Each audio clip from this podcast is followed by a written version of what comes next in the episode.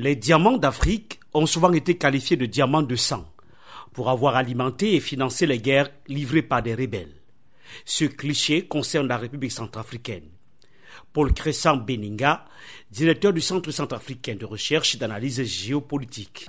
Une partie de la RCA est placée zone verte, c'est-à-dire on peut exploiter les diamants dans ces zones-là, et une autre partie est placée zone rouge, ce qui revient à dire qu'on ne peut pas exploiter les diamants dans cette zone-là. Le plus grand perdant, ça reste l'État centrafricain. Mais il faut également interroger la politique d'attribution des permis miniers et dans une grande mesure de gestion de cette affaire-là. La coalition de la société civile du processus de Kimberley appelle à une révolution de la notion de diamant de sang préjudiciable aux États africains.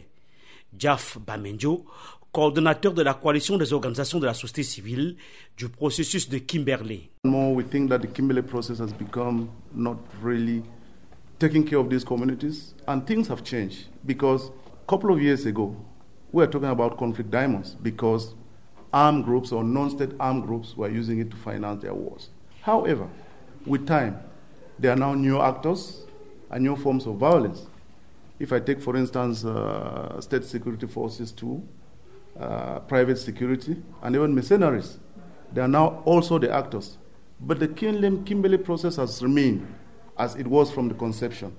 And therefore, that is the role of civil society to raise these issues, to see if reforms can be, can be brought in. L'une des réformes souhaitées vise à porter plus d'attention sur l'apport du diamant au développement. Michel Youboué, du groupe de recherche et de plaidoyer sur les industries extractives en Côte d'Ivoire. Les communautés au cœur du diamant, le diamant pour le développement. C'est ça en fait euh, la nouvelle définition que, nous voulons. Mais aussi euh, une chaîne d'approvisionnement qui respecte aussi les droits des communautés, les droits des États. 11 pays, dont 10 d'Afrique, ont pris part à la rencontre de Yaoundé pour planifier les nouveaux défis, dont la situation des femmes dans l'exploitation du diamant. Esther Finda Kamde de Women and Mining and Extractive, une organisation de la société civile de la Sierra Leone. We are women who have been raped. We are, um, uh, for a couple of years, we have been working with women, taking their testimony. A lot of women, you know, that have been raped, that nobody account for, because so these women suffer, you know, rape and violations, and no action is being taken. Hmm? And other social issues we are we have this mining going on in our community. No light, no road, no water. These are huge problems. And we are now talking of climate change, and these are burdens that women carry every day. Le Cameroun a adhéré au processus de Kimberley en 2003. Entre 2012 et 2014, une société sud-coréenne a obtenu un permis d'exploitation de diamants avant de mettre la clé sous le paillasson.